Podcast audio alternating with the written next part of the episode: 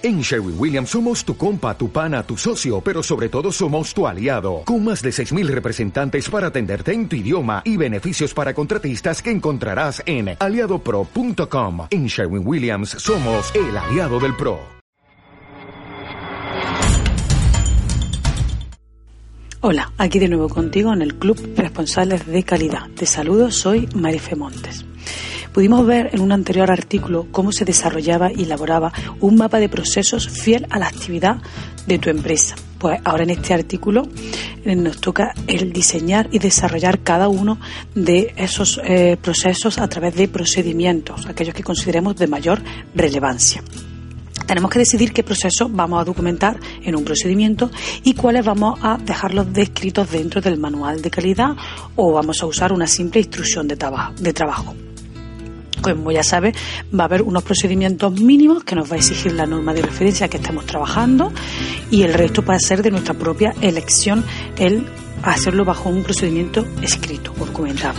Como ya sabes, no existe un formato ideal para todos los sistemas de gestión de calidad, pero ya sabes que está muy extendida la arquitectura tradicional basada en un manual de calidad, una serie de procedimientos o instrucciones y luego un conjunto de registros. En cualquier caso, la clave es que lo haga de una manera muy simple y que te resulte muy operativo. Es el objetivo principal. Pues te puedo asegurar, por experiencia propia, que ni a los auditores de organismos de certificación van a quedar impresionados por un sistema cargado de papeleo y de demasiadas palabras. Te lo puedo asegurar. Objetivo principal, no lo olvides, que sean simples y operativos nuestros documentos.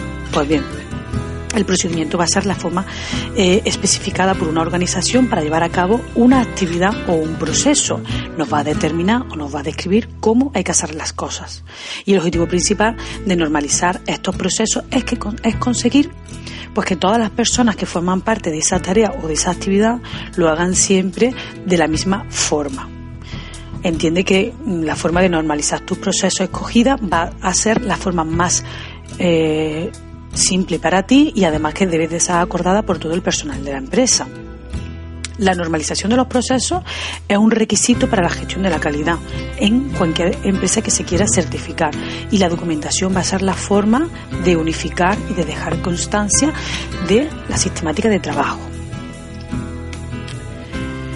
El número de procedimientos o el número de instrucciones, de ficha de trabajo o demás documentación que elabores, pues serán un número suficiente de documentos que te permita eh, garantizar la operatividad y la simpleza dentro de tu organismo de trabajo, dentro de tu organización.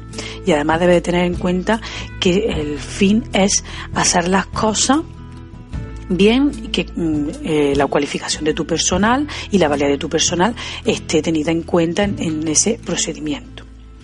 Pues una organización pequeña puede describir sus actividades en muy pocos documentos, mientras que una organización más compleja, que tenga un mayor entresijo de procesos, eh, va a ser necesario, seguro que requerirá de mayor número de procedimientos pues, por cada área o por cada departamento, o incluso elaborarán instrucciones de trabajo para un mismo puesto eh, con distintos enfoques o dependiendo también del personal que vaya a hacer uso de ese documento. Tú debes decidir tanto el formato que va a tener tus documentos como el tamaño de esa documentación.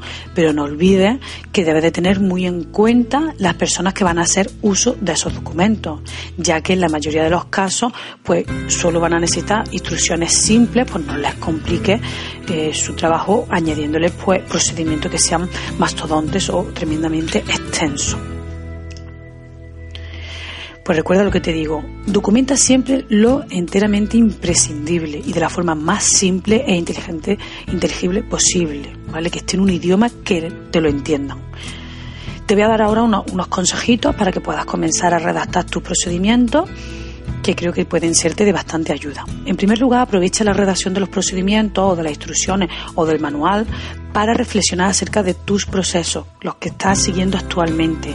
Eh, valora su idoneidad y de lo que es más importante.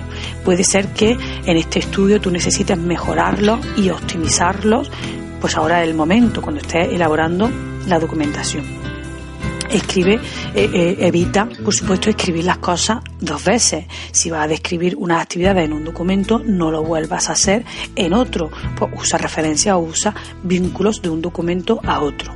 Por supuesto, lo que te he dicho anteriormente, utiliza un lenguaje llano y claro. Piensa que la documentación de tu sistema no la vas a presentar a ningún curso eh, literario, va a ser para uso interno de tu empresa. Describe los procesos pues, siguiendo un orden cronológico, fase a fase o paso a paso. Intenta que sea lo más ordenado posible.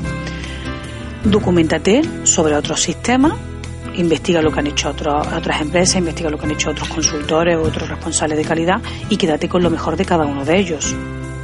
Y por supuesto, y por último, pues que no te echas atrás, que no, te, no te dé corte, pues pedir un consejo o opinión a personas con experiencia en la elaboración de sistemas de gestión que seguro que te van a aportar eh, ideas nuevas y renovadas que es lo que intento yo hacer pues con este blog, es darte ideas y todo mi apoyo.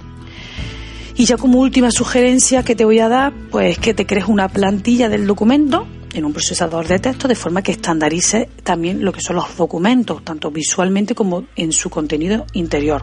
Pues, por ejemplo, determina eh, la, cabecera, el nombre, la codificación de los procedimientos, su fecha de edición, la aprobación, la mm, paginación, si le va a poner un nombre, un logo, ¿vale? Créate también un pequeño guion dentro del documento, pues en primer lugar cuál va a ser el, el objetivo de ese documento, de ese procedimiento, cuál va a ser el alcance, si va a dejar espacio para un diagrama de flujo si lo consideras necesario, que yo incluso te lo aconsejo, eh, qué documentos de referencia van a tener este, este documento, qué personal va a estar implicado, qué recursos vamos a necesitar, descripción de cada una de las fases, qué control vamos a tener en cada fase etcétera.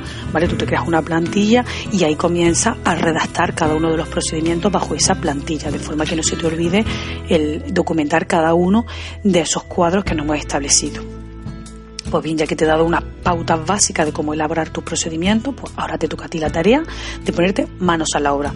Y por supuesto, si te surge alguna duda o quieres consultarme algo, ya sabes dónde puedes encontrarme, en el Club Responsables de Calidad. Un saludo, adiós.